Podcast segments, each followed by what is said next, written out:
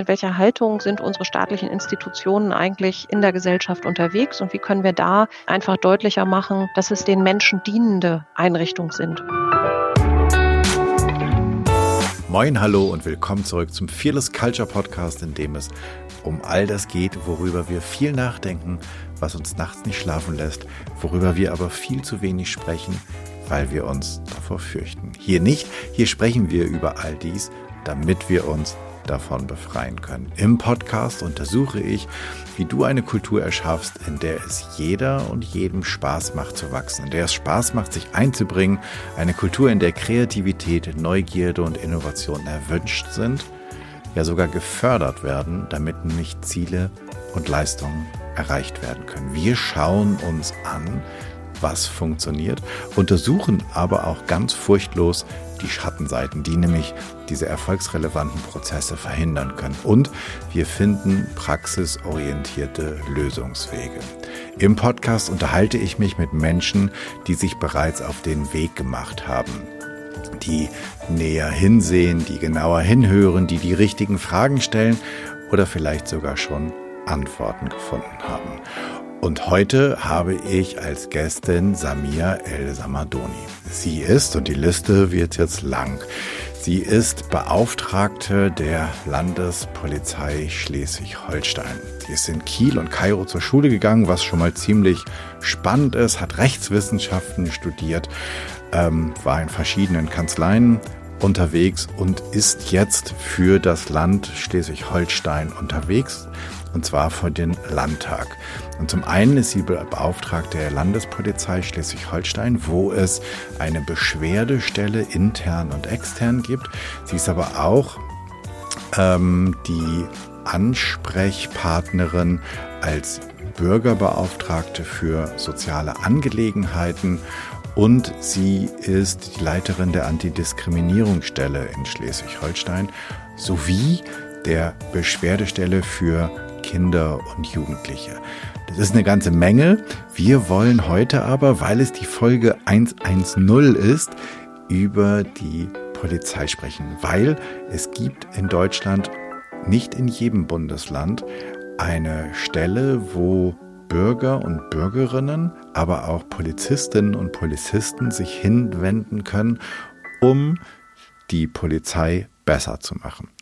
Schleswig-Holstein hat das und Samir ist deren Leiterin. Aber bevor ich jetzt die ganze Zeit sabbel, freue ich mich riesig, dass der Termin geklappt hat, dass sie sich die Zeit genommen hat für uns hier im Podcast und ich sage tausend Dank schon mal für den Termin und herzlich willkommen im Podcast. Stell dich doch unseren ZuhörerInnen noch einmal kurz vor.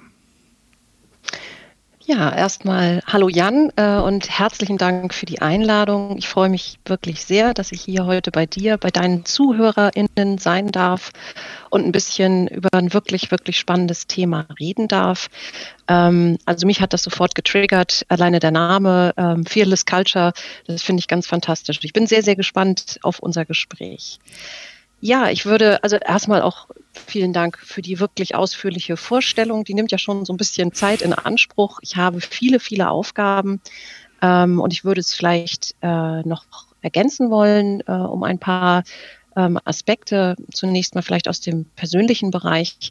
Für mich ist es so, dass ich eben als Mensch mit Migrationsgeschichte, mein Vater ist gebürtiger Ägypter, ich selbst habe eine Zeit in Kairo auch gelebt, natürlich ähm, auch eine, eine besondere Situation in meinem Leben immer war, mit dieser Migrationsgeschichte groß zu werden und dass mich das natürlich auch geprägt hat. Ich habe ähm, sage ich mal, die positiven und die negativen Seiten ähm, dieser Lebenssituation kennengelernt. Ich selbst ähm, habe es erlebt, diskriminiert zu werden, zum Beispiel wegen dieser Migrationsgeschichte. Ich habe es auch erlebt, als Frau diskriminiert zu werden. Also ähm, das sind Erfahrungen, bei denen ich natürlich sage, die sind unschön, die sind nicht gut, aber sie prägen einen eben auch. Man kann sie nicht, nicht leugnen. Ähm, sie machen was mit einem und das ist für mich ähm, eine ganz, ganz gute Grundlage auch für meine jetzige Tätigkeit, auch in der Antidiskriminierungsstelle tatsächlich solche Erfahrungen gemacht zu haben und damit auch für diejenigen, die dann zu mir kommen, sich beraten lassen, sich unterstützen lassen, ähm, einfach auch eine gewisse große Empathie zu empfinden und zu haben, weil man einfach im Perspektivwechsel nachvollziehen kann, wie es jemandem geht, der ausgegrenzt wird. Also das ist schon auch etwas, ähm, was ich erlebt habe. Ähm, das hat bestimmt aber jetzt beileibe nicht mein ganzes Leben, sondern ich habe auch die positiven Dinge dieser Migrationsgeschichte natürlich ähm, verinnerlicht. Und das ist, dass ich denke, ich habe zwischen ja, ich bin zwischen zwei Kulturen, mit zwei Kulturen groß geworden und ich glaube, ich hatte den Luxus, mir das Schönste und das Beste aus beiden Kulturen heraussuchen zu dürfen für meine Identität. Und das finde ich wiederum sehr, sehr schön. Und damit einher geht auch, dass ich ähm, sage ich mal, vielleicht auch in mancherlei Hinsicht toleranter bin, weniger Angst habe vor Dingen, die fremd sind, ähm, weil ich immer wieder natürlich auch ähm, andere Lebenserfahrungen gemacht habe, zum Beispiel in meiner Zeit in Kairo. Dort ist es mir ganz deutlich aufgezeigt worden, ähm, äh, mich dort zu bewegen, äh, wie, wie unterschiedlich die Kultur in Deutschland und die Kultur in Ägypten ist, dass man auch Dinge mal beobachten kann, ohne sie gleich zu bewerten oder gar abzuwerten. Und auch wenn man Dinge nicht verstehen kann, weil sie einem fremd sind, wirklich einfach in die Rolle des Beobachters zu gehen und auch zu erkennen und zu akzeptieren, dass auch andere Wege und andere Dinge auch gut und richtig sein können und Menschen auch glücklich machen können. Das wäre so eine Ergänzung ähm, zu deiner Vorstellung. Mhm. Eine andere Sache vielleicht noch, ich bin ähm, nicht nur Volljuristin, weil ich ich hatte so als Abiturientin die Vorstellung, wenn man Jura studiert, dann dient man irgendwie der Gerechtigkeit. Das kann man jetzt witzig finden, ähm, denn man lernt ja sehr schnell, dass die Tätigkeit als Juristin, ich war Anwältin sehr lange, ähm, nicht unbedingt immer was mit Gerechtigkeit zu tun hat. Ähm, aber das war eigentlich meine Motivation.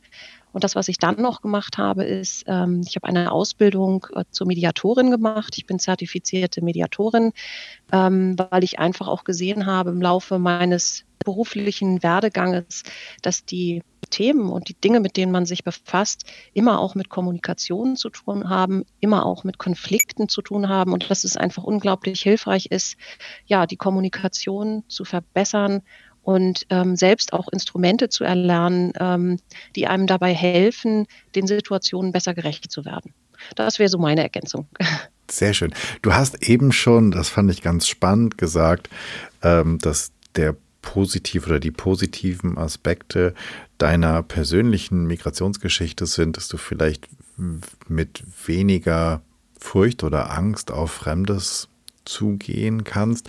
Hast du eine Vorstellung davon, wie eine Fearless Culture, also eine Kultur ohne Furcht aussieht? Hast du sie vielleicht auch im Kontext von Arbeit irgendwo mal erlebt? Mhm. Mhm.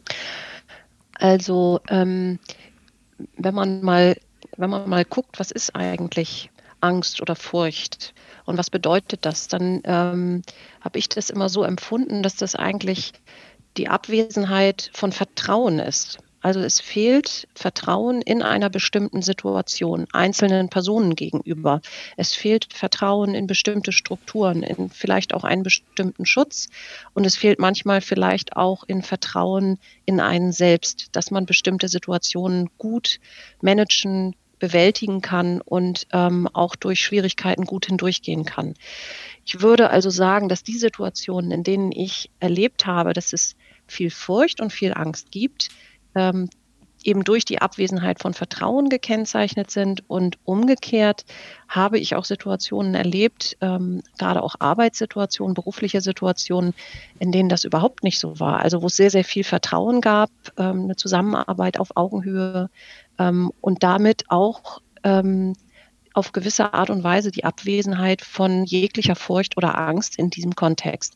Das ist bei mir gewesen in meiner Zeit zum Beispiel als Rechtsanwältin, da habe ich ähm, als junge Anwältin angefangen bei einem sehr netten äh, Kollegen und das war einfach eine so tolle Zusammenarbeit auf Augenhöhe schon von Anfang an, dass diese, ja, sich das gar nicht aufbauen konnte, zu denken, ich schaffe irgendetwas nicht oder ich kann irgendetwas nicht. Ich fühlte mich immer unterstützt, gut mitgenommen und habe vor allen Dingen auch dadurch, glaube ich, viel gelassener und entspannter Dinge lernen können und aufnehmen können. Und das hat mich wiederum auch bestärkt. Also insofern, ähm, ja, das gibt es.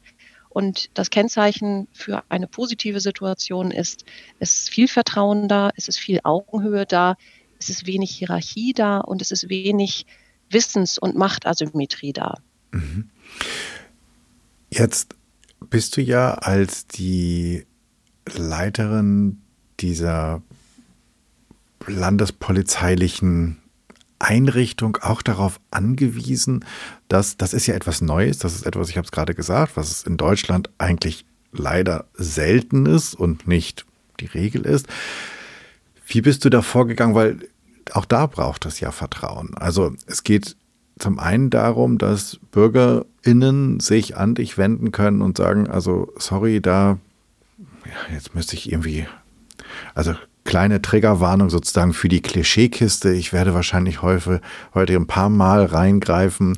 Ähm, ich bin irgendwie in einer Polizeikontrolle rausgerufen worden, ähm, aufgrund eher, was weiß ich, ne, mir wird jetzt einfallen, meines Aussehens oder meiner Herkunft oder meiner augenscheinlichen Herkunft, ob die jetzt so ist oder nicht, ist ja auch immer noch was anderes. Ähm, also zum einen müssen die dir mhm. vertrauen oder die müssen dieser Struktur vertrauen, dass das in Ordnung geht. Und dann, was ich ja theoretisch noch viel spannender finde, auch die Mitarbeitenden der Polizei in Schleswig-Holstein müssen ja auch Vertrauen gewinnen und sagen, da kannst du hingehen, da kannst du sprechen und das ähm, fliegt dir nicht um die Ohren. Und dieses mit dem, das fliegt dir um die Ohren.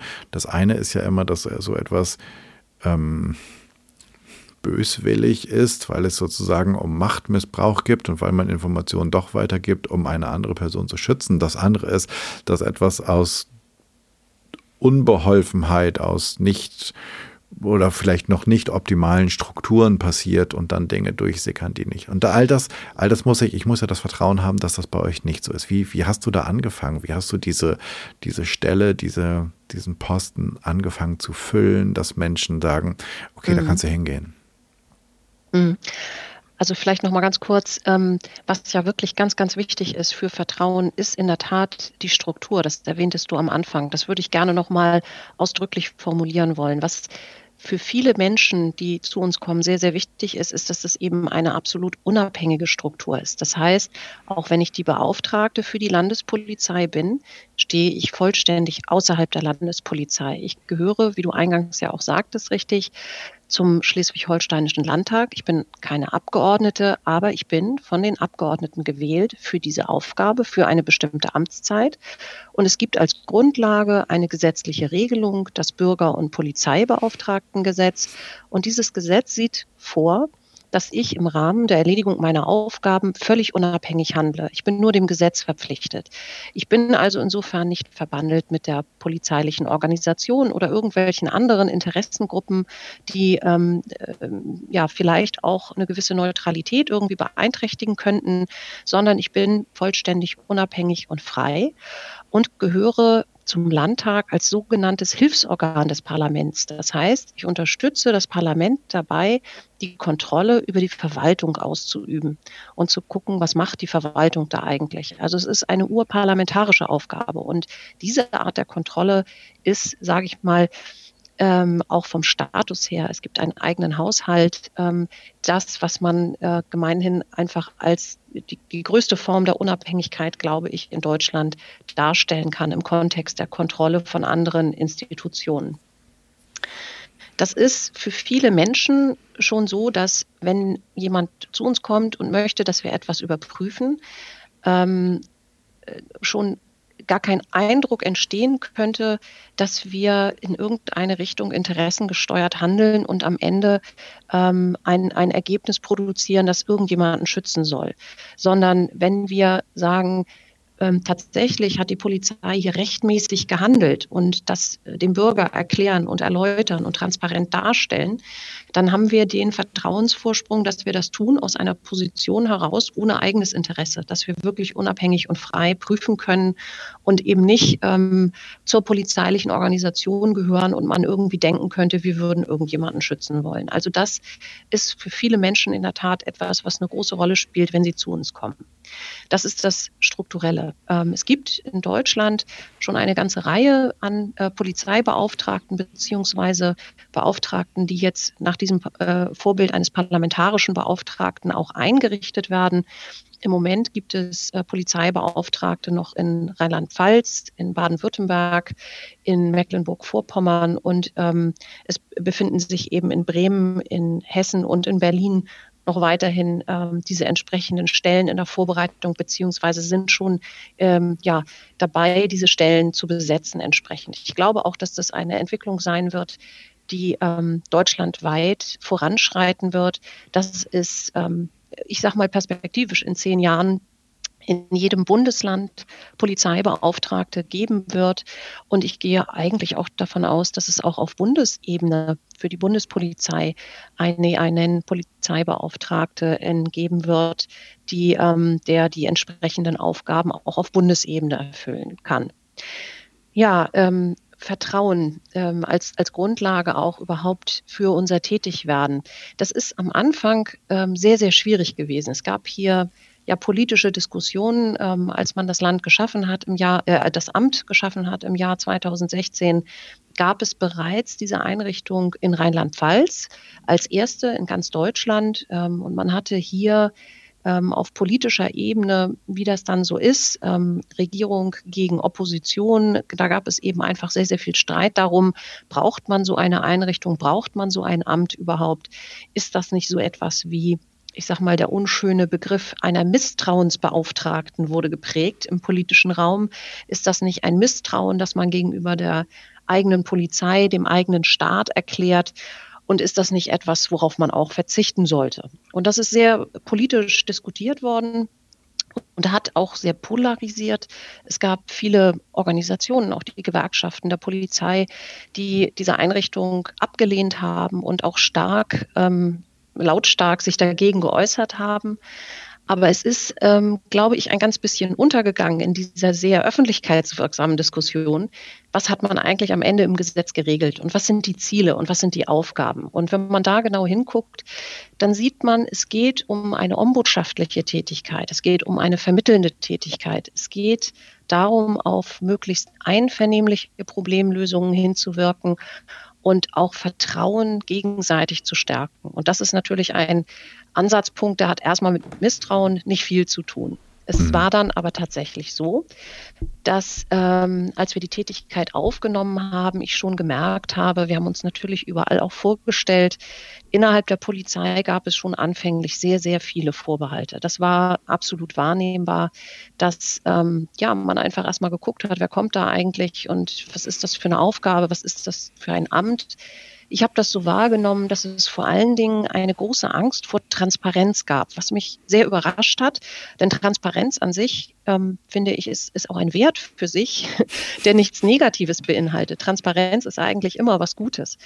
Und ähm, da gab es aber wirklich Befürchtungen und Ängste. Und ähm, was für mich dann in dem Kontext sehr überraschend war, war, dass auf der anderen Seite wir von Beginn an wirklich sehr, sehr viele Eingaben auch aus der Polizei hatten. Also von PolizistInnen, die äh, mit inneren Angelegenheiten zu uns kamen, weil sie Schwierigkeiten innerhalb der Polizei haben. Die waren am Anfang ganz deutlich in der Überzahl. Also im ersten Jahr und im zweiten Jahr waren ähm, von den Vorgängen, die wir bearbeitet haben, kamen drei Viertel der Vorgänge aus dem innerdienstlichen Bereich, also von Polizistinnen und Polizisten. Und nur ein Viertel kam dann ähm, auf uns zu von den Bürgerinnen und Bürgern als Beschwerden. Das hat sich dann äh, jetzt ein bisschen angeglichen und ein bisschen gewandelt. Ähm, es sind also ähm, Eingaben, sind die von den PolizistInnen, Beschwerden im Rechtssinne, die von den BürgerInnen. So wird das bei uns im Gesetz bezeichnet. Und wir haben eben festgestellt, dass dieses Verhältnis von Eingaben zu Beschwerden sich mehr oder weniger angleicht, aber gleichzeitig auch beide Bereiche wachsen. Mhm ähm, ich glaube, nachdem wir den ersten Tätigkeitsbericht vorgestellt haben, ähm, war es so, dass die Presse, die rund um diesen, Vor äh, um diesen Tätigkeitsbericht eben stattgefunden hat, dafür gesorgt hat, dass die BürgerInnen einfach auch ja, überhaupt erstmal wussten, dass es diese Einrichtung gibt. Also es ist eben, ähm, glaube ich, schon auch ein bisschen ein Thema des in Anführungsstrichen Marketings. Also wie erreiche ich die Menschen, dass sie in der Situation, in der sie diese Hilfe und Unterstützung brauchen, das betrifft auch die Bereiche als Bürgerbeauftragte oder Beschwerdestelle oder Antidiskriminierungsstelle, wie kann ich dafür sorgen, dass die Menschen in Schleswig-Holstein überhaupt wissen, dass es hier so eine Einrichtung gibt, an die man sich wenden kann und die mich dann kostenlos und unabhängig unterstützt. Also diese Hürde zu überwinden, das ist ähm, sicherlich auch immer noch ein Thema und daran arbeiten wir. Mhm. Kannst du so einen groben Überblick geben, was sind so die großen Cluster, die großen Themen, mit denen von innen oder von außen ähm, oder die von innen oder von außen an dich herangetragen werden, wo es, ich sage jetzt einfach mal, Optimierungsbedarfe gibt, ähm, mhm. um das, um das P-Wort ja. nicht zu nennen. Ähm, weil eigentlich, ne, wir können von Problemen sprechen, aber wir können ja einfach auch nur von Lernfeldern sprechen. Also da, mhm. wo man halt irgendwie mhm. besser werden kann. Kannst du das sagen? Was sind so die großen mhm. Themenfelder? Also bei den BürgerInnen, die Beschwerden, die da kommen, ähm, die haben ähm, zu einem absolut großen Anteil äh, immer das Thema Kommunikation als, ähm, sag ich mal, Feld, in dem es Optimierungsmöglichkeiten gibt, wenn wir es mal so formulieren wollen. Das sind eigentlich immer Situationen, in denen Bürgerinnen und Polizistinnen äh, in, in, verbale Auseinandersetzungen geraten und äh, wo es oft darum geht, dass Bürgerinnen sich nicht als, ähm, als mündige Bürger empfinden in der Situation, sondern äh, das Gefühl haben, dass sie respektlos behandelt werden, zum Beispiel. Ähm, und das ist, wenn man Kommunikation kennt, ist das eine ungute Situation, wenn jemand ähm, sich schon nicht abgeholt fühlt, nicht positiv angesprochen wird, dann führt es oft dazu, dass natürlich auch eine Reaktion erfolgt, die dann wiederum etwas anderes auslöst, wie so eine Spirale. Und das ist das beste Rezept für die Eskalation ähm, einer Auseinandersetzung oder eines Konflikts, der da schon angelegt ist. Und das ist schwierig. Und wir haben auch festgestellt, dass gerade die Menschen, die in unserer Gesellschaft ähm, ein sehr positives Bild von der Polizei haben und sich damit in einem sehr hohen Ausmaß auch identifizieren, dass es für die ganz besonders schwierig ist, in einer Situation auf einen Polizisten, eine Polizistin zu treffen und das Gefühl zu haben, nicht respektvoll behandelt zu werden. Also das ähm, trifft diese Menschen umso mehr. Mhm. Das ist das eine Thema. Das andere Thema, ist schon auch eins der fehlenden Transparenz, nämlich dass die Polizei ähm, bestimmte Maßnahmen durchführt, ähm, vorsieht, auch gegenüber den Bürgerinnen und Bürgern, ähm, die dazu führen, dass die Menschen einfach nicht verstehen, was macht die Polizei da. Und da fehlt für viele einfach ein Stück weit Transparenz, um nachvollziehen zu können, äh, warum macht die Polizei das? Dürfen die das eigentlich? Ist das okay? Zu welchem Zweck dient das? Und wenn diese Informationen dann da sind, dann ist es auch oft so, ähm, dass es nachvollzogen werden kann und dass man das dann auch mitträgt als Bürger oder als Bürgerin. Wir haben ähm, immer wieder auch Beschwerden äh, wegen Polizeigewalt. Das sind immer relativ wenige. Ähm, und da geht es natürlich auch noch um andere Themen. Wenn jemand ähm, zum Beispiel einen Polizeieinsatz beobachtet und er beobachtet, wie die Polizei Gewalt einsetzt, dann ähm, ist es auch oft so, dass natürlich nicht nachvollzogen werden kann, warum macht die Polizei das jetzt. Aber wir müssen auch so ehrlich sein und nachvollziehen, dass auch das in der Tat die Anwendung unmittelbaren Zwanges die Aufgabe von Polizei sein kann. Also nicht alles, was ich beobachte, ist unter Umständen eine Art Gewaltexzess oder so, sondern das kann rechtmäßiges polizeiliches Handeln sein. Und gerade solche Situationen sind für Menschen, die sie beobachten, natürlich sehr, sehr belastend. Und dann ist es sehr hilfreich, wenn wir auch da Transparenz herstellen können oder auch drauf schauen können, ob es nicht vielleicht doch ähm, rechtswidrig war. Aber es ähm, ist tatsächlich so, dass Menschen generell von Gewalt eher abgeschreckt werden mhm. und dann dahin tendieren auch zu sagen, oh, das kann doch nicht korrekt sein. Mhm. Und da können wir auch entsprechend ähm, drauf reagieren und auch vor allen Dingen eben die Menschen dann oft beruhigen, wenn sie Dinge beobachtet haben, die aber durchaus zulässige äh, Maßnahmen der Polizei darstellen. Im Hinblick auf die Eingaben aus dem Bereich der, der internen Angelegenheiten, also von den PolizistInnen, mhm. da geht es im Schwerpunkt sehr, sehr häufig um Konflikte, oft um Konflikte, vor allen Dingen innerhalb der Hierarchien, das heißt von Mitarbeitenden gegenüber Vorgesetzten, Vorgesetzte mit Mitarbeitenden, ähm, in einer Situation, in der mh, hm, ja, diese Konflikte dann vielleicht auch nicht gut genug bearbeitet werden, nicht, nicht aufgelöst werden können und ähm, eigentlich weiter eskalieren und vor allen Dingen für die Mitarbeitenden schwer auszuhalten sind. Und man sich dann eigentlich auch nicht weiter zu helfen weiß und man dann auf uns zukommt und unsere Unterstützung sucht. Das ähm, beginnt oft als, als fachlicher Konflikt, aber wie bei allen Konflikten hat es auch immer eine emotionale, eine Beziehungsebene. Und wenn die erstmal betroffen ist und dann ein Konflikt nicht gut bearbeitet wird und nicht gut aufgelöst wird, dann bleibt etwas und dann kann da eine Dynamik entstehen, die ähm, auch über längere Zeiträume hinweg zu einer weiteren Eskalation führt und dann zu einer Arbeitsatmosphäre, die tatsächlich von Furcht, Angst geprägt sein kann und mhm. vor allen Dingen auch ähm, sich auf die Gesundheit ähm, sehr nachteilig auswirken kann. In der Regel für die Mitarbeitenden mhm. ähm, von Nachteil ist. Ach, das, ich, ähm, wenn du das so beschreibst, dann geht in meiner Fantasie irgendwie so ein Film los, dass das vielleicht auch was mit Rollenmustern zu tun hat und dass es da vielleicht ja eher traditionell geprägte Rollenmuster von ich sag an und du machst gibt und dass es da vielleicht einen Nachwuchs gibt, der wir sprechen viel darüber, dass die ähm, neue Generation eine andere, ein anderes Verhältnis von Selbstwirksamkeit hat ähm, und ähm, dieses, ich halte dir eine Möhre hin und du läufst und bist froh, wenn du so irgendwann erreichst, dass das nicht mehr funktioniert und dass das vielleicht gerade in einem sehr hierarchisch geprägten Organisationsmodell wie der Polizei, wo es, was ja theoretisch fast militärisch patriarchal gegliedert ist, dann natürlich auch zu schwierig ist. Ist das ein Punkt, der da mitschwingt oder ist das nur mein eigener Film, der gerade losgeht, weil ich zu viel Netflix geguckt habe? ähm, nein, ich glaube, da steckt schon ein, ein Kern Wahrheit äh, drin in dieser Wahrnehmung. Ähm, ich kann das insofern auch, auch spiegeln, dass es schon meine Wahrnehmung ist, dass ähm, das eine ganz besondere Generation ist von Polizeiräten. Das sind die künftigen äh, oberen Führungskräfte, die danach wachsen.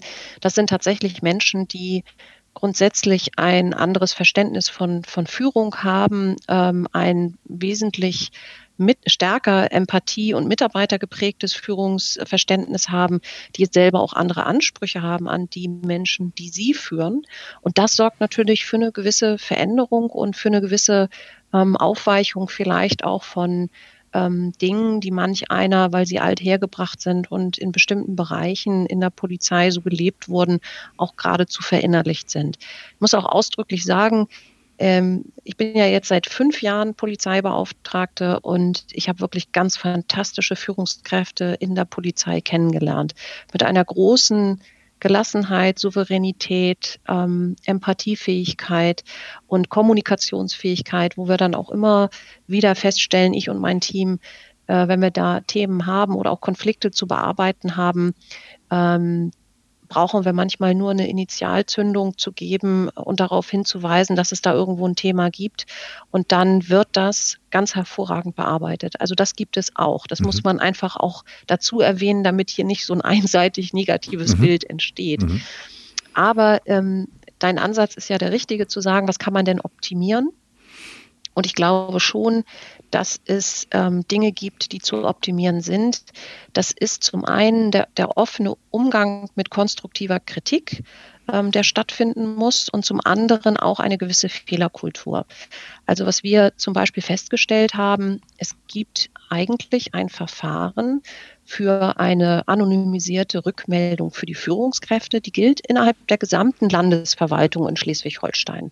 Das heißt, die Mitarbeitenden bekommen die Gelegenheit, ganz anonym ihre Führungskraft zu bewerten. Und das wird der Führungskraft gegenüber offengelegt. Und dann gibt es idealerweise dazu ein Gespräch, bei dem niemand offenlegen muss, was er angekreuzt hat. Aber es gibt dann einen Austausch über Führung, über Dinge, die gut laufen, über Dinge, die vielleicht nicht so gut laufen. Und es gibt eben die Möglichkeit für die Führungskraft, sich zu reflektieren und auch vielleicht Dinge zu ändern oder anzupassen. Und wir haben nun festgestellt, ähm, obwohl das eigentlich verpflichtet, äh, verpflichtend vorgesehen ist, dieses Rückmeldeverfahren regelmäßig durchzuführen, dass es, ich sage mal, eher der Regelfall ist, dass es diese Verfahren überhaupt nicht gibt innerhalb der Landespolizei. Auch in der Verwaltung gibt es da sicherlich ähm, generell Nachholbedarf. Aber ich finde, dass das einfach mit dazugehört, sich dieser Kritik zu stellen, über ja, Defizite offen zu sprechen und auch an sich zu arbeiten, hier auch dem, dem Anspruch der Mitarbeitenden besser gerecht zu werden. Und das ist etwas, was ich eben doch mit Besorgnis sehe, dass es zu dieser Art der Kommunikation gar nicht kommt. Und dann erleben wir leider auch in manchen Bereichen, dass eine Führungskraft ein eigenes Bild hat von sich selbst, das überhaupt nicht dem entspricht, was uns dann von Mitarbeitenden berichtet wird, wie deren Wahrnehmung ist. Und die Abwesenheit ähm, jeglicher Kommunikation zu diesem Thema führt dann auch dazu, dass natürlich diese Kluft immer größer wird und es letztlich auch im Kontext der Führung nicht besser werden kann, weil ähm, es gibt überhaupt keinen Anhaltspunkt für die Führungskraft, sich selbst mal zu hinterfragen oder auch einfach neue Wege zu gehen im mhm. Kontext der Führung. Und das ähm, ist etwas, wo wir uns sehr intensiv für eingesetzt haben. Auch in den Gesprächen mit der polizeilichen Organisation ist ein ganz, ganz wichtiger Punkt in unserem Tätigkeitsbericht gewesen. Und da stellen wir jetzt fest, da gibt es eine Veränderung. Ähm, das wird kommen, das wird intensiv nachgehalten werden. Es gibt auch organisatorisch jetzt eine Einheit im Landespolizeiamt, ähm, Management, äh, Stabsstelle Management und Controlling, die äh, diese Verfahren äh, unterstützt, die Durchführung dieser Verfahren unterstützt und perspektivisch auch anbietet, dann die Gespräche zwischen den Mitarbeitenden und den Führungskräften zu moderieren. Und das finde ich ist ein ganz, ganz wichtiger Schritt zu einer besseren Kommunikation, auch über ein so heikles Thema, wie kritisiere ich meine Führungskraft. Mhm. Ähm, und das halte ich für den, für den richtigen Weg, diese Offenheit dazu haben, Ideal wäre es natürlich, wenn man ganz offen darüber sprechen könnte mit der Führungskraft. Aber der erste Schritt, ähm, dass die Mitarbeitenden in der Anonymität geschützt sind ähm, und das nicht offenlegen müssen, wo sie ihre Kreuzchen bei den einzelnen Kategorien gemacht haben, sorgt auch einfach dafür, dass in dieser Situation dann angstfrei ähm, eine Bewertung erfolgen kann mhm. und dass jemand eben nicht die Angst haben muss, ja, wenn meine Führungskraft weiß, dass ich sie schlecht bewertet habe, dann kriege ich vielleicht eine schlechte Beurteilung beim nächsten Mal. Also das ähm, ist, glaube ich, ein ganz, ganz wichtiger Aspekt. Hm, auf jeden Fall. Ich muss da gerade dran denken, ähm, dass es ich finde, ein ganz tolles ähm, Buch gibt, das heißt The Culture Code ähm, von, ich glaube, Daniel Coyle. Ich verlinke das auch gerne in den Show Notes. Und der erzählt, dass es halt irgendwie bei irgendeiner amerikanischen militärischen Sondereinheit gibt es irgendwie so, nach jedem Einsatz setzt sich das Team zusammen und stellt sich halt die Frage, was war unser Ziel? Wo sind wir rausgekommen? Und was würden wir beim nächsten Mal wieder so machen? Und was würden wir beim nächsten Mal besser machen? Und das dann, ne, klingt ja jetzt nicht wie ein Hexenwerk, so.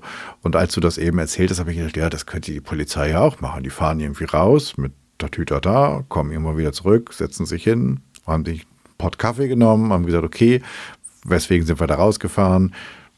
Was war die Situation? Was würden wir wieder so machen? Was würden wir beim nächsten Mal besser machen?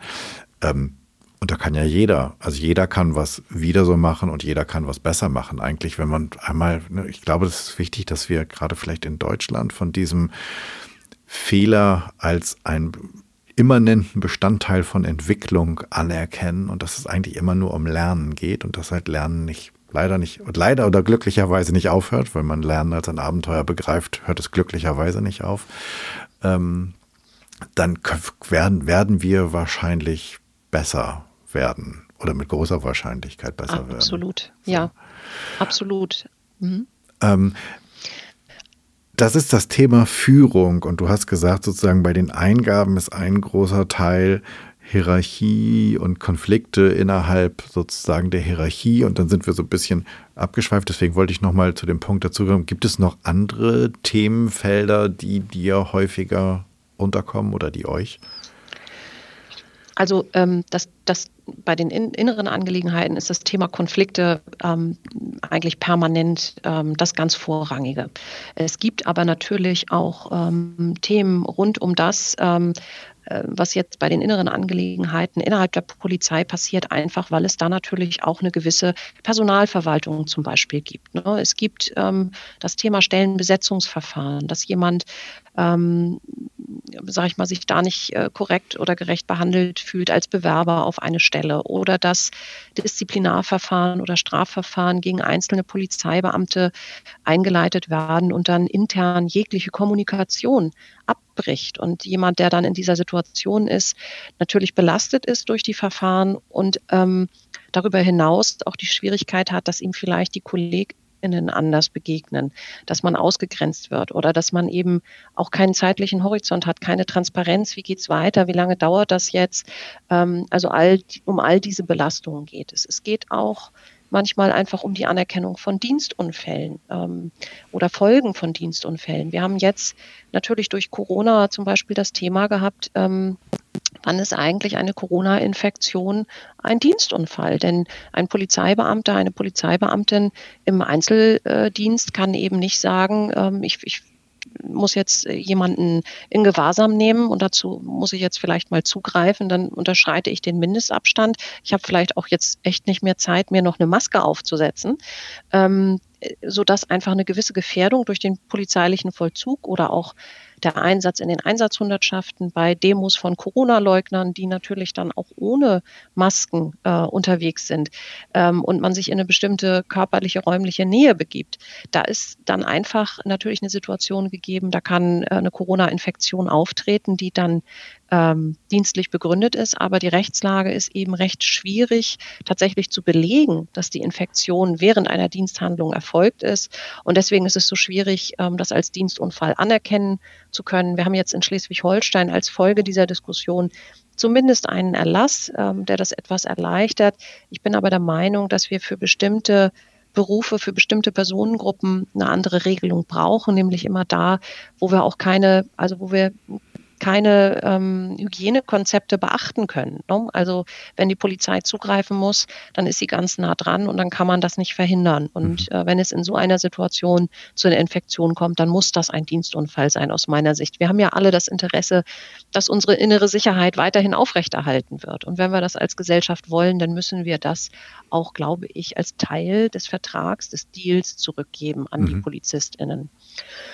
Naja, wir haben ähm, natürlich auch ähm, als, als Themen aus dem inneren Bereich ähm, auch immer wieder Fragen äh, von Polizistinnen und Polizisten, die ganz am Anfang ihrer Karriere stehen, die also noch Anwärterinnen und Anwärter sind oder die gerade eben ähm, ja, mit ihrer ersten Stelle in den Vollzugsdienst starten. Manchmal gibt es da bestimmte Unsicherheiten, bestimmte Themen, die auch im Kontext Konflikte zu sehen sind, mit denen wir uns dann natürlich auch ähm, befassen. Und manchmal geht es um ähm, Dinge wie zum Beispiel Ausrüstungsgegenstände, die fehlen, dass man sich eine bestimmte bessere Ausrüstung wünscht oder dass die Ausrüstung, die angeschafft wurde, aus irgendwelchen Gründen unpraktisch ist und nicht gut eingesetzt werden kann für das, wofür sie gedacht ist. Mhm. Oder eben auch, dass ähm, die Liegenschaften der Landespolizei in Schleswig-Holstein ähm, teilweise in keinem sehr guten Zustand sind. Also es gibt ähm, Liegenschaften, die sind eigentlich zu klein, um als Polizeistation oder als Polizeirevier zu dienen. Da ist dann die Eigensicherung schwierig. Da ist es so, dass Täter und Opfer sich nach einer Tat vielleicht auch auf engem Raum wieder begegnen. Ähm, und das ist natürlich problematisch. Und das sind alles Dinge, die an uns herangetragen werden und die wir auch ähm, dann entsprechend weitergeben, bearbeiten, adressieren an die Politik, an die polizeiliche Organisation in der Hoffnung, ähm, dass man diese Anregungen aufgreift, es prüft und vielleicht auch anpasst. Mhm.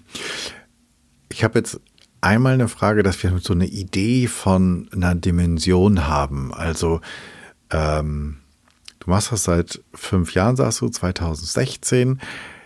Über wie viele Fälle, Eingaben, Beschwerden sprechen wir denn da eigentlich? Das ist so das eine, damit wir das irgendwie mal so ein bisschen ähm, mhm. in unsere klappernden Schubladen packen können. Ähm, und der zweite Punkt, nee, machen wir den erst und dann komme ich, komme ich zum zweiten Punkt. Mhm.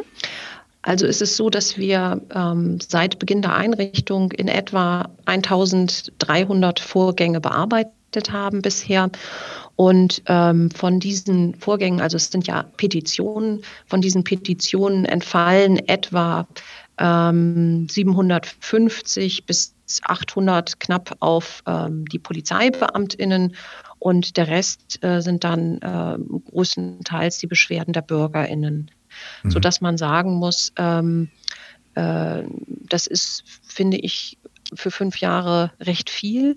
Und es ist auch so, dass man sagen muss, wir waren da am Anfang ähm, personell nicht darauf vorbereitet. Also wir sind stückchenweise gewachsen.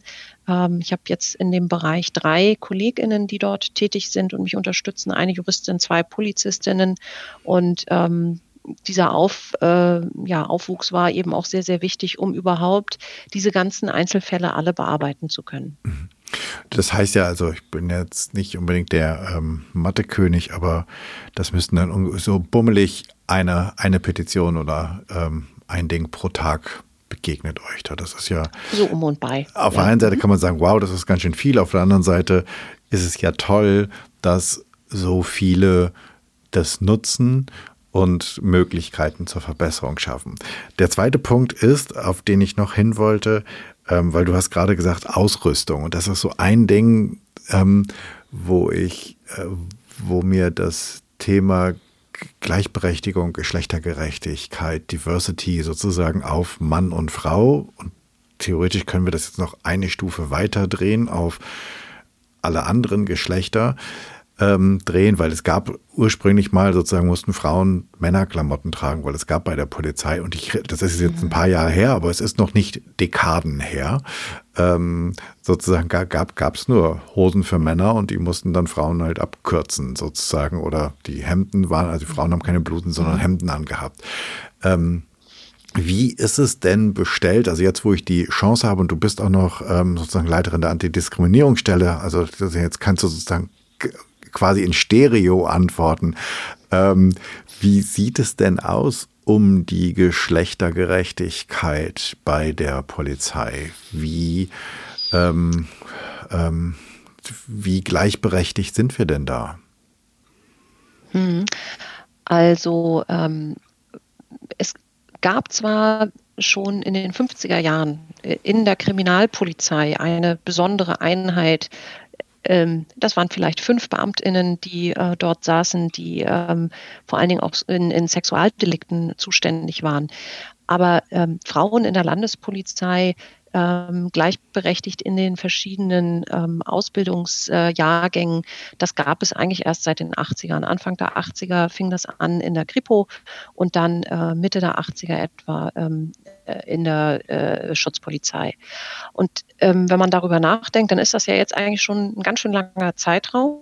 Also wir haben auch ähm, weibliche Angehörige der Landespolizei, die eben schon ähm, äh, natürlich eine ganze Weile im, im Dienst sind.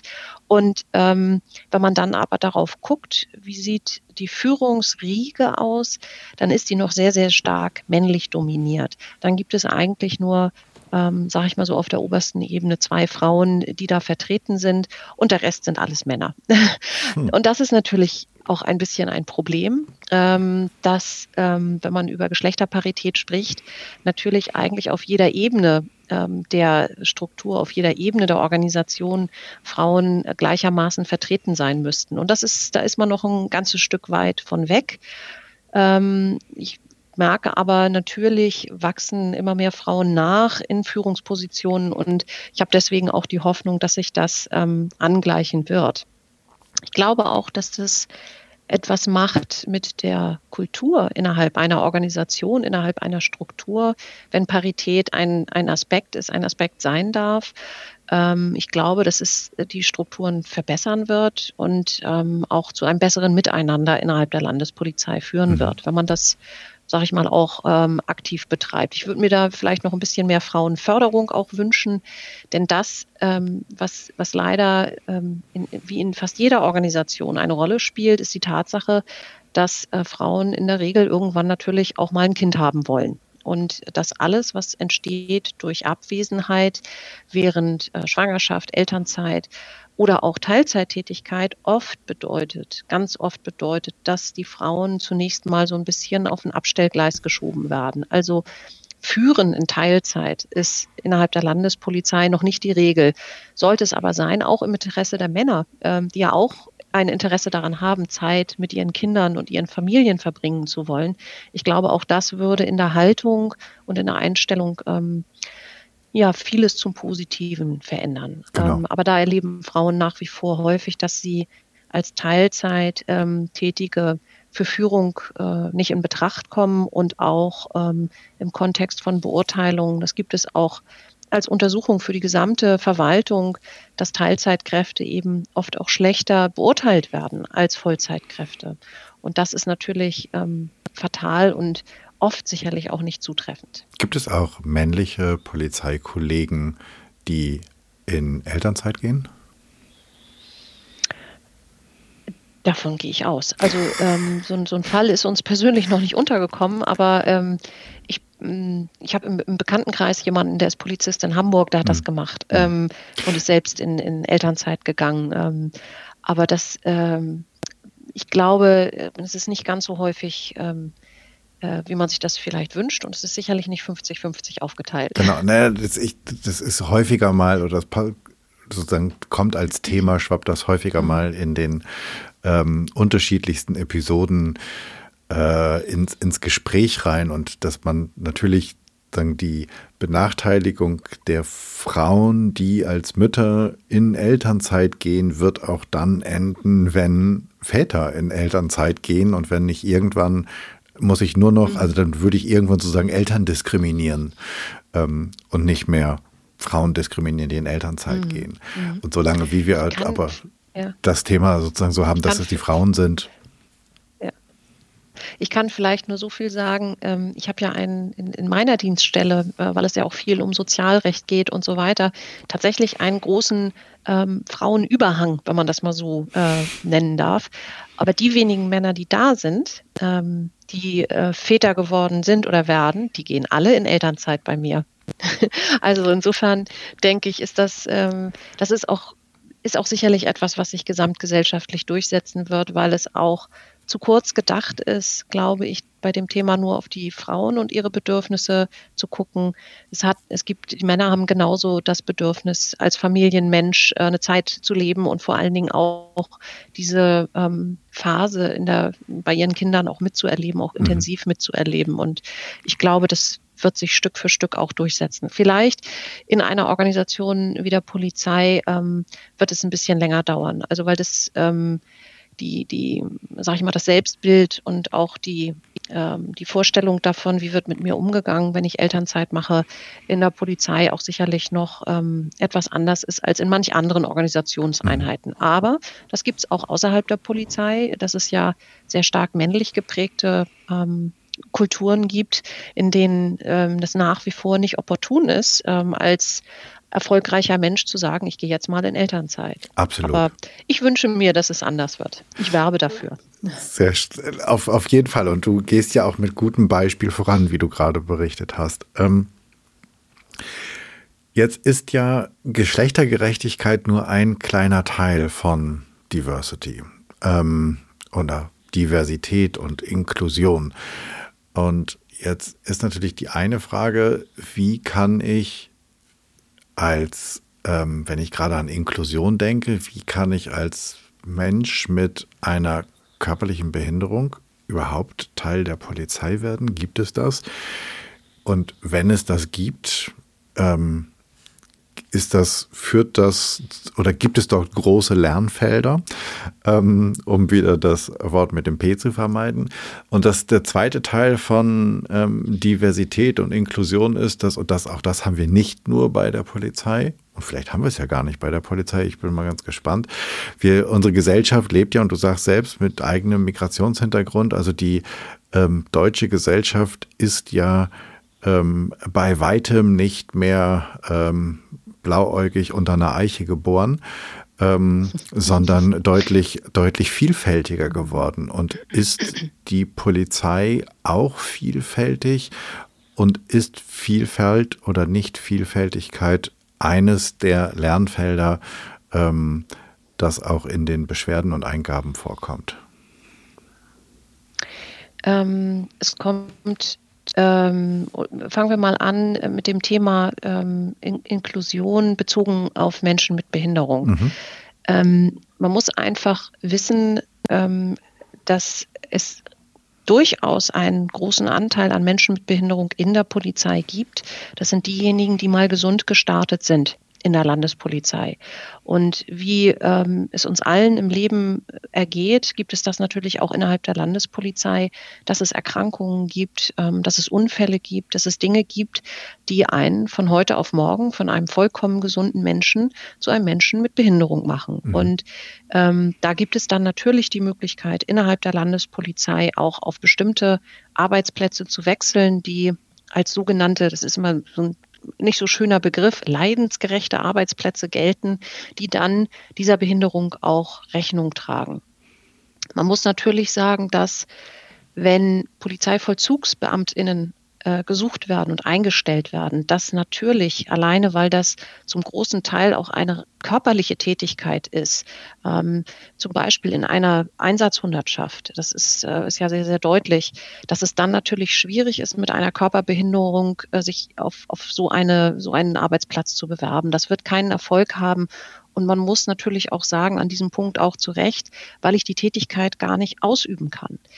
Ähm, ich glaube aber, dass es ähm, durchaus Tätigkeiten gibt und geben wird, verstärkt, wenn man zum Beispiel daran denkt, äh, an, an Bereiche in Bereichen, die jetzt auch stark im Wachsen sind, zum Beispiel, dass IT-Fachleute gebraucht werden für alles, was Cybercrime betrifft, Identitätsdiebstahl, äh, Betrugsmaschen, die über das Internet laufen und so weiter. Da brauche ich häufig Menschen, die sehr IT-affin sind. Mhm. Und wenn da der Schwerpunkt der Tätigkeit liegt ähm, und diese Menschen gesucht werden, dann wird auch stärker in den Hintergrund treten, wenn der eine oder andere vielleicht auch eine entsprechende Behinderung mitbringt. Und das halte ich auch für gut, dass man hier den Blick weitet und öffnet, alleine auch um ja auch die mal positiv betrachtet, äh, Menschen entsprechend ihren Stärken einsetzen zu können und hier auch die Kompetenzen anzuerkennen, die da sind. Das ist was ganz, ganz Positives. Und ich glaube, dass man alleine auf Grundlage des, des Fachkräftemangels, den wir so insgesamt wahrnehmen, ähm, dass auch ähm, ein gewisser Zwang äh, besteht, wirklich auf die Kompetenzen zu gucken und weniger auf das, was man für defizitär hält, sage ich mal. Das ist ja auch oft nur eine Wahrnehmung, eine Vorstellung. Ähm, ohne einen Menschen zu kennen, weiß man doch eigentlich gar nicht, ähm, inwiefern eine, eine Behinderung tatsächlich überhaupt von Relevanz ist für den Arbeitsplatz. Absolut. Und das Genau, und das, das glaube ich, da gibt es sicherlich Optimierungsbedarf, aber ich glaube auch, dass das kommen wird. Ähm, wenn wir gucken sozusagen auf die Aufstellung der Landespolizei, was ethnische Vielfalt anbelangt, dann glaube ich, gibt es da schon noch ähm, sehr viel Handlungsbedarf. Ähm, es gibt Kampagnen des Landes, es gibt Kooperationen des Landes mit ähm, zum Beispiel der türkischen Gemeinde Schleswig-Holstein, auch ganz konkret für ähm, die Aufgabe ähm, in der Polizei zu werben. Und das trägt auch Früchte. Das heißt, äh, man merkt schon, dass der Anteil von Menschen mit Migrationshintergrund in der Polizei wächst. Ähm, er ist aber noch lange nicht ähm, da, wo er in der Bevölkerung liegt. Also wenn man sagt, man möchte eigentlich die Bevölkerung repräsentiert sehen in der Landespolizei, dann ist da noch viel zu tun. Ich glaube auch, dass da ähm, dass es da ganz, ganz entscheidend darauf ankommt, diese Idee überhaupt in den Köpfen der Menschen mit Migrationshintergrund ähm, zu platzieren, dass, ähm, dass es ein, einen Weg in die Polizei gibt als Polizeibeamtin oder Polizeibeamter. Ähm, ich, äh, mein, mein Eindruck ist einfach, und auch wenn ich auf meine eigene Vita gucke, wie ich wahrgenommen wurde, zum Beispiel von Lehrkräften oder ähm, äh, auch im, im Umfeld, ähm, da wäre niemand auf die Idee gekommen, mir zu sagen, ey, bewirb dich doch mal bei der Polizei. So, das ähm, ist natürlich jetzt auch, eine, sag ich mal, ne, vom, vom zeitlichen Ablauf her. 89 habe ich Abitur gemacht. Da war das, fing das ja auch mit den äh, Frauen in der Polizei überhaupt äh, gerade erst an. Ähm, aber ist es tatsächlich so, dass das eigentlich ähm, äh, kein Thema ist oder ähm, in, in das in, in zum Beispiel in Familien, äh, Migrantenfamilien äh, über solche Dinge auch überhaupt gesprochen wird. Ja, es ist, glaube ich, ähm, durchaus äh, eine Sache, über die wir nochmal nachdenken müssten und wo wir drauf gucken müssen, wie können wir auch Menschen empowern, bekräftigen, ähm, über solche Karrierewege nachzudenken. Ich glaube, da geht uns viel Potenzial verloren. Und ähm, man, man macht sich aber in der Landespolizei Gedanken dazu. Es gibt da ein hohes Interesse daran, wirklich eine vielfältige ähm, ich sage jetzt mal in Anführungsstrichen, Truppe aufzubauen und diese Vielfalt innerhalb der ähm, polizeilichen Belegschaft auch zu spiegeln. Aber es ist noch nicht ganz da, wo es hin soll. Mhm. Aber es ist wenn du an die äh, Konflikte und an die ähm, Eingaben oder an die Themenfelder der Eingaben denkst, ist es kein, kein vorrangiges Handlungsfeld, dass die Polizei von innen erst einmal befähigt werden muss, überhaupt ähm, auch ethnische Vielfalt leben zu können. Mm, nein, das würde ich nicht sagen. Das wird so nicht, ähm, so nicht an uns herangetragen. Also ähm, was immer mal wieder thematisiert wird, ist, ähm, dass man sich natürlich wünscht, ähm, dass die Sprache sensibler eingesetzt wird. Also ich will mal ein Beispiel außerhalb Schleswig-Holsteins äh, erwähnen, diese ähm, ungute Abkürzung, die ja auch über die Presse die Runde gemacht hat, nach der ähm, besagten Silvesternacht in Köln, der NAFRI, der nordafrikanische Intensivtäter, als Abkürzung, ähm, sage ich mal, im, im Sprachgebrauch ist, ähm, ist herabwürdigend und wird auch der Angelegenheit nicht gerecht. Und es gibt eben ähnliche Begriffe, die, sage ich mal so, in der Umgangssprache dann verwendet werden, auch ähm, wo ich mir einfach wünsche, dass es eine größere Sensibilität gibt. Das ist für mich eine Führungsaufgabe, darauf zu achten, dass Sprache, ähm, dass man bei der Sprache sensibel bleibt und dann nicht eine Haltung einfließen lässt oder eine Wahrnehmung einfließen lässt, die einzelne Menschen abwertet. Ähm, Begriff, sage ich jetzt mal, ist, ist äh, Ölauge, ja, also sowas mhm. wird gesagt.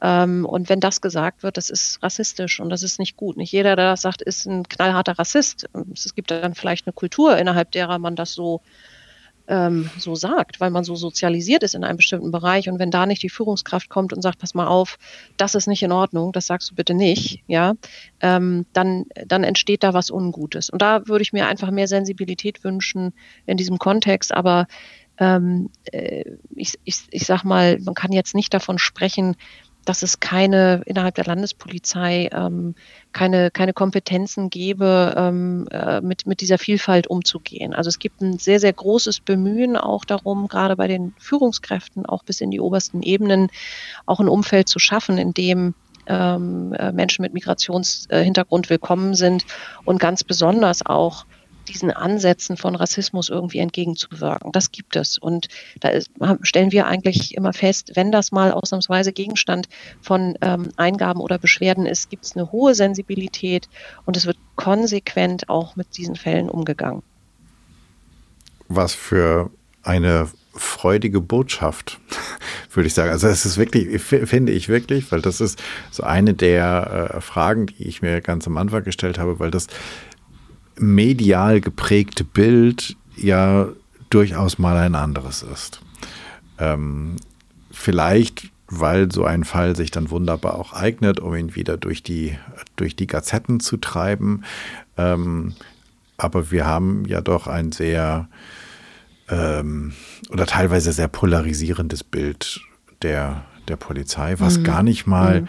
würde ich jetzt sagen, aus dem Bereich des des Spielfilmgenres, ob nun Tatort oder irgendwas anderes ist, kommt, sondern ich würde sagen, da ist es eher sehr vielfältig. Ähm, wenn wir dann aber die Tageszeitungen eher aufschlagen, dann wird es sehr monokulturell und häufig haut es immer wieder in dieselbe Ecke. Deswegen mhm. freut mich das sehr, was du da gerade gezeichnet hast.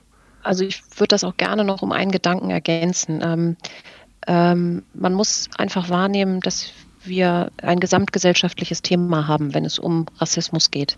Das ist ein gesamtgesellschaftliches Thema. Das kann ich auch als Leiterin der Antidiskriminierungsstelle nur bestätigen. Ähm, dass es nicht exklusiv beschränkt ist auf bestimmte Bereiche in unserer Welt. Und ähm, selbstverständlich wäre es jetzt total überraschend, wenn wir keinen Rassismus innerhalb von Sicherheitsbehörden ähm, dazu zählt auch die Polizei hätten, weil wir auch da den Spiegel der Gesellschaft haben. Und natürlich gibt es diese Fälle und natürlich gibt es das.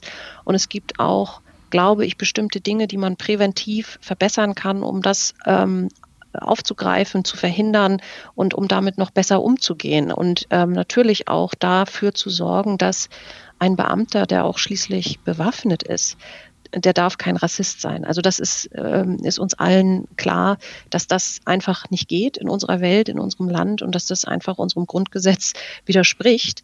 Ähm, äh, und man, man kann, kann sicherlich noch einiges tun, um hier noch präventiver aufgestellt zu sein. Aber das Problem oder das Thema, das da drin steckt, das ist ein gesamtgesellschaftliches und dementsprechend brauchen wir auch ein gesamtgesellschaftliches Problem eine Problemlösung mhm. dafür, die eben sich nicht nur beschränkt ähm, darauf, auf einzelne Bereiche zu gucken und zu sagen, da machen wir jetzt was, sondern wir müssen uns schon Gedanken darüber machen, wie können wir eigentlich Vielfalt ähm, spiegeln, zeigen, ähm, auch aufzeigen, ähm, dass das die Normalität in unserer Welt ist und wie können wir auch ähm, eigentlich ja, Toleranz näher bringen in dem Sinne, wie unser Grundgesetz auch, auch Toleranz predigt und verlangt und einfordert von uns als Teil dieser Gesellschaft. Das fängt ja schon sehr, sehr früh an. Also Kinder werden nicht als Rassisten geboren, das muss man ganz klar sagen, sondern Kinder wachsen in eine Welt hinein und übernehmen Dinge manchmal auch unreflektiert. Ähm, und da müssen wir uns eben Gedanken machen, wie können wir eigentlich von Anfang an eine Atmosphäre der Offenheit, der Toleranz erzeugen und wie können wir vor allen Dingen auch ja unsere stereotypen Bilder ähm, aus, aus dem Rennen nehmen und, und Realitäten zeigen. Ähm, und das bezieht sich auf jeglichen Aspekt der Inklusion. Also ähm, in den Schulbüchern zum Beispiel, ähm, die klassische Familie ist immer noch Mutter, Vater, zwei Kinder. Ähm, der Junge ist der Ältere, das Mädchen ist die Jüngere. Ähm, und es gibt keine Bilder von Menschen, die Migrationshintergrund haben. Da sitzt niemand im Rollstuhl oder es gibt auch nicht die gleichgeschlechtliche Lebenspartnerschaft mit Kindern, die für die Familie steht. Und das sind eigentlich die Dinge, die ich mir wünsche, diese ähm, ja, ähm, Lebensumstände, die in unserer Gesellschaft vollkommen normal und auch verbreitet sind, dass wir die auch zeigen und dass das auch ähm, seinen Raum findet bei uns. Also die Sichtbarkeit muss da besser werden. Ich glaube, dass das viel in den Köpfen bewegt, bewegen kann. Ähm, und ich glaube, dass wir auch darüber hinaus eben darauf gucken müssen, ähm, wie können wir auch die Menschen darin bestärken, sich mit ihrem Staat zu identifizieren. Also der Staat ist ja nichts von den Menschen völlig Unabhängiges, sondern es gibt Einfluss darauf, was der Staat tut. Es gibt Einfluss auf die staatlichen Institutionen. Und wie kann ich mich mit diesem Staat besser identifizieren und wie kann ich meine eigene Wirksamkeit besser erkennen und besser wahrnehmen? Mhm. Und da liegen viele Aufgaben, die sind eben, ähm, sage ich mal, nicht begrenzt auf, auf eine Institution wahrzunehmen, sondern, glaube ich, so gesamtgesellschaftlich angegangen werden müssen, damit sie auch überall wirken können.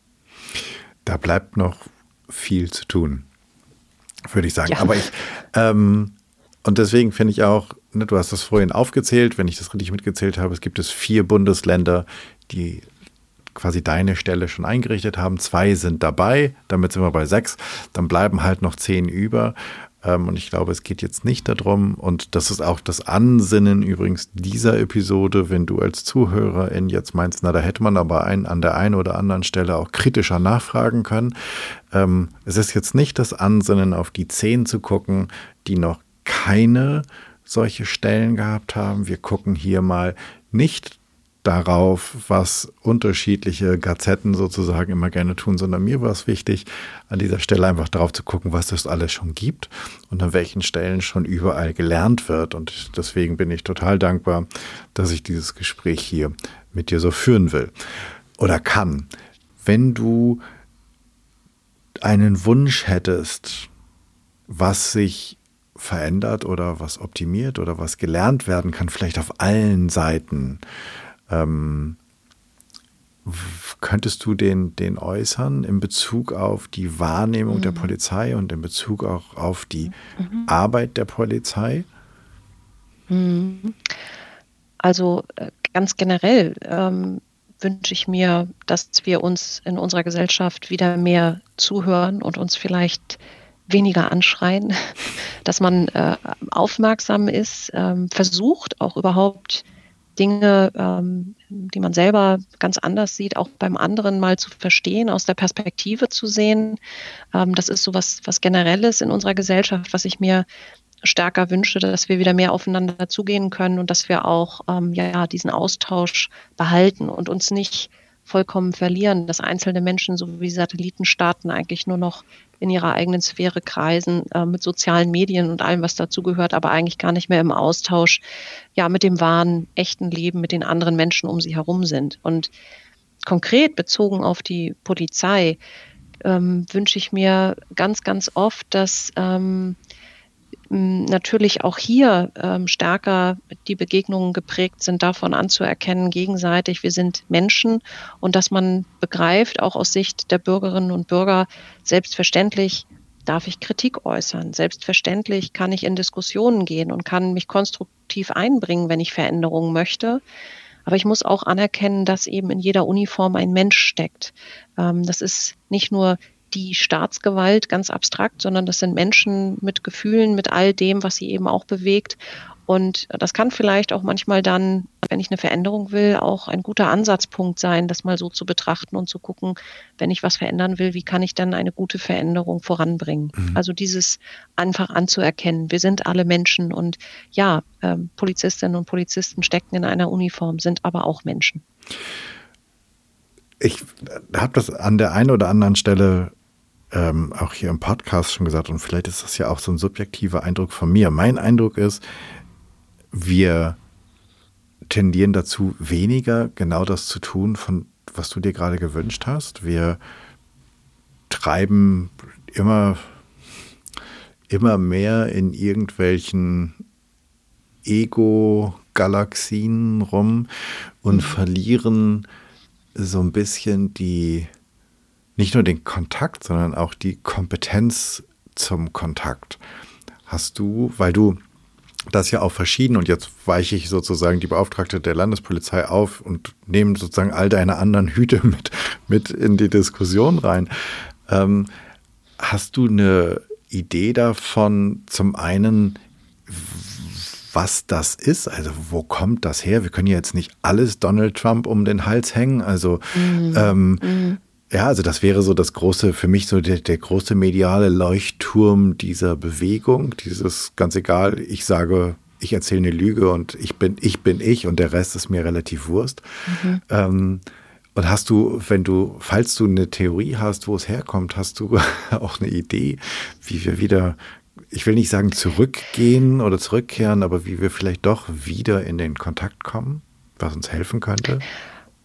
Also ähm, was ich äh, sehr oft beobachte in, in meiner Rolle, ist einfach, dass es Menschen gibt in, in unserer Gesellschaft, die sich eigentlich auch schon aus dieser Gesellschaft verabschiedet haben. Die sind enttäuscht, ähm, die haben kein Vertrauen mehr in den Staat, ähm, ziehen sich auch sehr, sehr stark zurück.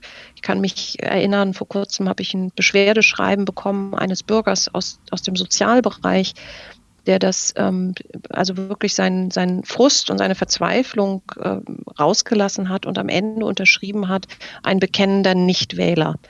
Ähm, also jemand, der schon auch überhaupt nicht mehr das Gefühl hat, irgendwie wirksam sein zu können in unserer Welt. Und ich denke, das muss der, muss der Ansatzpunkt sein, dass wir eben auch gucken, wie können wir Wirksamkeit darstellen und vor allen Dingen auch natürlich aus Sicht der staatlichen Institutionen und Organe drauf zu gucken, wie können wir auch gut und angemessen in unserer Gesellschaft mit den Menschen kommunizieren. Das, was oft für Schwierigkeiten und Verdruss sorgt, ist, ähm, ich sag mal, da, da kommt jemand zu mir ins Büro und knallt mir einen Bescheid auf den Tisch und sagt, was will diese Behörde eigentlich von mir? Also das tatsächlich Behörden auch oft mit Behörden Deutsch handeln zum Beispiel ist etwas, ähm, wenn, wenn ich, es geht um etwas Wichtiges für diesen Menschen, äh, existenzielle Ansprüche. Ähm, da ist viel Verzweiflung und da braucht Hilfe in unserem Staat, von unserem Staat. Der hat auch Rechtsansprüche. Und dann wird er konfrontiert immer wieder mit Schreiben, mit Bescheiden, die er nicht versteht. Und das treibt jemanden wirklich in die Verzweiflung. Der hat auch das Gefühl, ihm wird gar nicht geholfen. Ähm, und das kann alles so rechtmäßig und so richtig wie auch nur möglich sein. Es kommt dort nicht so an. Es kommt dort an, das habe ich nicht verdient. Ich habe hier gearbeitet, ich habe meine Steuern bezahlt und jetzt falle ich durch so ein Netz und das alles nur, weil vielleicht dem Sachbearbeiter meine Nase nicht gefällt. Also das sind dann diese so eine Wahrnehmung von Willkür, die da auftritt.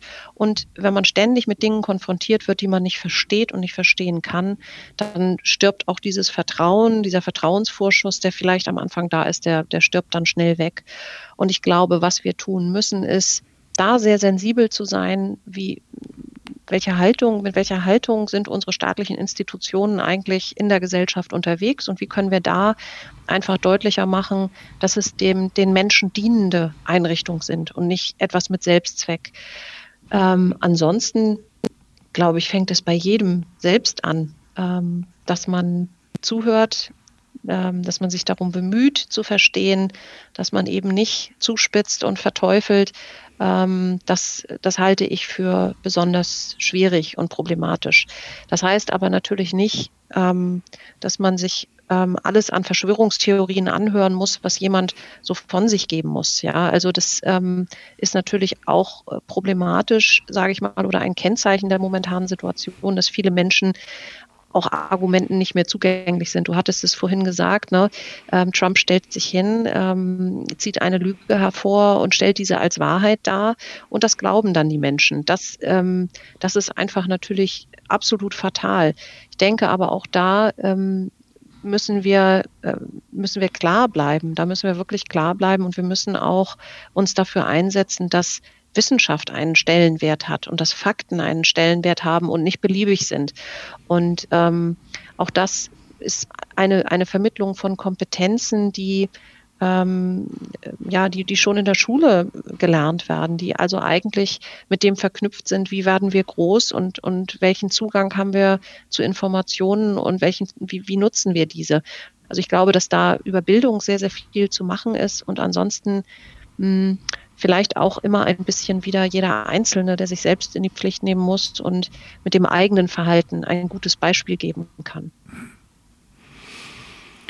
Das würde ich sagen, ist nahezu das perfekte Schlusswort ähm, für diese Episode. Bevor wir aber Schluss machen an dieser Stelle, ähm, wenn ich mehr wissen will als Zuhörerin, wo finde ich zum einen dich, wo Gibt es mehr Informationen? Wie komme ich in Kontakt, wenn ich in Schleswig-Holstein bin? Ähm, und ich will dir auch mal die unmöglichen Behördenschreiben zeigen. Wie, wie mache ich das? Was sind die Links, die wir dazu in die Shownotes tun können? Also es gibt ähm, über den Landtag in Schleswig-Holstein einen Internetauftritt als Bürgerbeauftragte, als Polizeibeauftragte, als Beschwerdestelle für Kinder und Jugendliche, als Antidiskriminierungsstelle. Das findet man direkt vorne auf der Start-Website unter dem Top Beauftragte. Da ist ein Reiter und wenn man da hinklickt, dann findet man da alles. Und dann findet man da auch alles, was man braucht, um in Kontakt zu treten. Das heißt, die Telefonnummer, die Geschäftszeiten, ähm, wir haben eine Telefonzentrale, die ist also immer von 9 Uhr bis 15 Uhr zu erreichen, mittwochs bis 18.30 Uhr. Man kann eine E-Mail schicken, da sind E-Mail-Adressen angegeben. Es gibt auch direkt auf der Seite des Landtages ein Formular, äh, mit dem man, äh, über das man mit uns in Kontakt treten kann. Man kann auch einfach anrufen dann. Man kann einen Fax sogar noch schicken. Noch haben wir ein Faxgerät, ähm, wow. ähm, wird aber immer seltener, immer seltener genutzt. Also die digitalen Medien wachsen auch da. Ist eher was für eine andere Generation das Faxgerät. Ähm, aber auch das geht noch. Und ähm, ja, wir machen auch Bürgersprechtage im Land. Ähm, das ist jetzt in Corona-Zeiten natürlich sehr schwierig gewesen und ähm, äh, hat auch, äh, sag ich mal, wird sicherlich dann im nächsten Jahr, wenn die Situation äh, überschaubar wieder besser wird, auch einen Neustart geben, was das anbelangt. Also auch persönliche Gesprächstermine können in Kiel vereinbart werden. Also da gibt es viel an Informationen. Und ein bisschen was über mich ist da auch zu finden auf den Seiten. Sehr schön. Wenn ich nicht aus Schleswig-Holstein bin und ich bin in einem der drei anderen Länder, dann werde ich das wahrscheinlich auch immer über den Landtag finden, oder? Also ist, die, ist diese Beauftragte mhm. der, der Landespolizei ist immer an den Landtag geknüpft. Also wenn du jetzt in, ich glaube, Rheinland-Pfalz warst, dann. Das, mhm. Rheinland-Pfalz, Mecklenburg-Vorpommern, Baden-Württemberg ähm, ist es äh, auch so. Ähm, das letztlich, ähm, das sind auch parlamentarische Beauftragte, genauso wie ich. Mhm. Und das findet man dann immer über die Webseiten der, äh, der Landtagsauftritte, ist das ähm, äh, zu finden. Und da findet man auch nochmal Informationen, was genau bearbeitet wird, mit welchen Beschwerden man sich melden kann, also welche Petitionen eingereicht werden können. Super gut. Samir, wenn ich jetzt eine Bühne baue und ich lade dich ein, vor 100 Menschen zu reden, zu sprechen, zum einen, worüber möchtest du reden? Und zum zweiten, wen soll ich für dich einladen? Hm. Ähm, ja, also einladen ähm, alle, die kommen wollen. Ich glaube, ähm, dass äh, da wäre ich sehr, sehr offen und da würde ich mich vor allen Dingen über ein sehr vielfältiges Publikum auch freuen. Und worüber würde ich reden? Ich glaube, ähm, es hätte einen gewissen Wert, über das Thema gewaltfreie Kommunikation zu sprechen, ähm, als eine Methode, sich auch selbst zu klären, eigene Bedürfnisse zu erkennen und vor allen Dingen auch gute Wege zu finden, diese Bedürfnisse im Alltag äh, zu formulieren. Ich glaube, das wäre ein, hätte einen Mehrwert für jeden Einzelnen, der das kann. Absolut sollten wir vielleicht irgendwie so als Schulfach einführen oder sowas. Ja, ähm, ja wäre ich für. Ich, ich komme aus der Kommunikation und ich bin immer wieder, also tagtäglich davon darüber fasziniert, was Kommunikation alles kann, beziehungsweise was nicht, also was fehlende oder falsche Kommunikation auch kann. Es ist ähm, leider beeindruckend in beide Richtungen. Hast du für uns einen Tipp, was wir lesen, hören oder sehen sollen? Gibt es ein Buch, ein Podcast, einen Film, eine Serie? Also es gibt ähm, für diejenigen, wir hatten ja jetzt so den, den Schwerpunkt äh, Polizeibeauftragte hier über große Strecken. Deswegen ähm, würde ich ähm, eigentlich allen Menschen empfehlen wollen, sich einen Dokumentarfilm anzugucken. Der mhm. nennt sich Die Wache von Eva Wolf aus dem Jahr 2020. Frau Wolf hat ein Polizeirevier in Münster begleitet, ähm, verschiedene PolizistInnen äh, während der Schicht über einen langen Zeitraum und hat ähm, gefilmt, aufgenommen, wie der Alltag von PolizeibeamtInnen im Vollzugsdienst aussieht. Und das ist ein Film, der einen mit wahnsinnig viel konfrontiert und ich glaube auch ein sehr realistisches, wenig reißerisches, ähm, sondern sehr zutreffendes, gutes Bild davon liefert, was ist eigentlich im Polizeivollzugsdienst los und wie ist das, nachts um drei da zu sitzen und vielleicht auch müde zu werden. Ähm, wie schwierig ist das, wenn eine Situation auf einmal plötzlich ganz dynamisch wird, die Schusswaffe eingesetzt werden muss. Ähm, also auch die Gespräche zwischen den Polizeibeamtinnen über schwierige Erlebnisse im Dienst, ähm, das, das lässt sehr tief blicken und weckt auch ein großes Verständnis ähm, für das, was, was wie gesagt, in, innerhalb der Polizei, innerhalb äh, der Köpfe und der Herzen der Polizisten und Polizistinnen ähm, auch so los ist. Und das ähm, hat, war ein Film, der hat mich nachhaltig beeindruckt ähm, äh, mit seiner stillen und leisen und wenig reißerischen Art. Und das ist etwas, das würde ich auf jeden Fall empfehlen. Eine Leseempfehlung ähm, kann ich nicht so richtig äußern. Mir ist ein Buch empfohlen worden. Das kann ich überhaupt nicht bewerten aus der jetzigen Perspektive. Das ist äh, auf dem rechten Weg von Eiko äh, Kampen über ähm, die Polizei und das ist mir gerade empfohlen worden. Das werde ich mir mal durchlesen, aber ich kann überhaupt nicht sagen, wie das ist. Und ich kann auch überhaupt nicht sagen, ob ich das gut finde, also bewerte. Insofern ähm, ist das eher etwas, wo ich denke, ähm, da werde ich mal hinschauen, selber. Mhm. Okay, spannend. Also zwei Tipps, ähm, wo ihr mal hinschauen könntet. Hast du für uns, bis die nächste Episode kommt in einer Woche, hast du eine Challenge, eine kleine Aufgabe, was wir mal tun sollten, was wir mal neu oder anders machen sollen? Hm.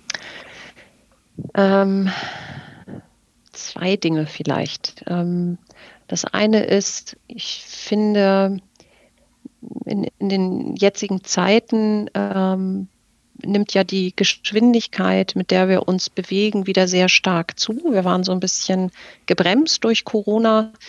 Und ähm, ich glaube, es wäre gut, ab und an mal innezuhalten, mal durchzuatmen, sich selbst zu fragen, wie geht es mir eigentlich? Ist das jetzt der richtige Weg für mich oder ähm, wie fühle ich mich? Einfach nur mal festzustellen, wie ich mich fühle und vielleicht auch mit dieser Haltung, das wäre der zweite Aspekt, ähm, auch auf andere Menschen zuzugehen und mal zu gucken, wie geht's denen eigentlich, weil wir so in so einer ganz grauen, komischen Übergangszeit uns bewegen und ich glaube, es geht nicht allen Menschen so gut und vielleicht merken wir selber auch mal äh, auch nicht so häufig, wie es uns selbst eigentlich geht. Also mal innezuhalten und uns mal selbst zu spüren und mal zu gucken, so wo bin ich eigentlich gerade und ist das alles gut oder ist das nicht so gut? Was kann ich machen? Was kann ich tun, damit es mir gut geht?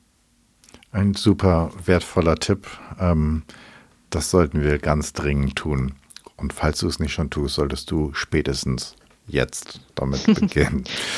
Samir, vielen, vielen Dank für diesen, ich finde, außergewöhnlichen Blick auf die Polizei und auf die Arbeit der Polizei und auch auf die Lernfelder der Polizei und vor allen Dingen auch für die Offenheit, die du hier hattest, auch über die ähm, kritischen Dinge zu sprechen. Tausend Dank. Ich sage auch vielen Dank, Jan. Hat sehr viel Spaß gemacht. Das war's. Ich danke dir fürs Zuhören. Ich hoffe, es hat dir gefallen. Es hat dich neugierig gemacht und dich inspiriert, darüber nachzudenken, wie du furchtloser wirst, wie du eine Fearless Culture erschaffst. Aber es hat dich vielleicht auch inspiriert, einmal über den Menschen in der Uniform nachzudenken, einmal über Kommunikation, denn das ist eines unserer wichtigen Themen gewesen, nachzudenken. Und äh, Samir hat gesagt, einmal über Haltung nachzudenken. Ich glaube, Haltung ist ein super wichtiges Thema, um eine furchtlose Kultur zu erschaffen. Ich freue mich über dein Feedback.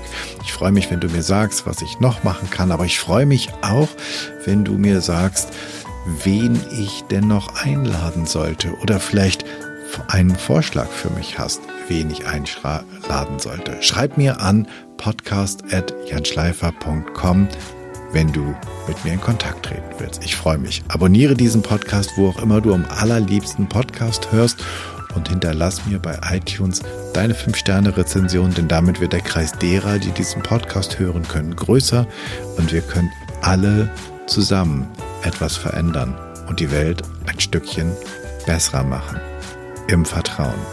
Ich hoffe, du bist bei der nächsten Episode wieder mit dabei. Bis dahin, sei furchtlos. Dein Jan.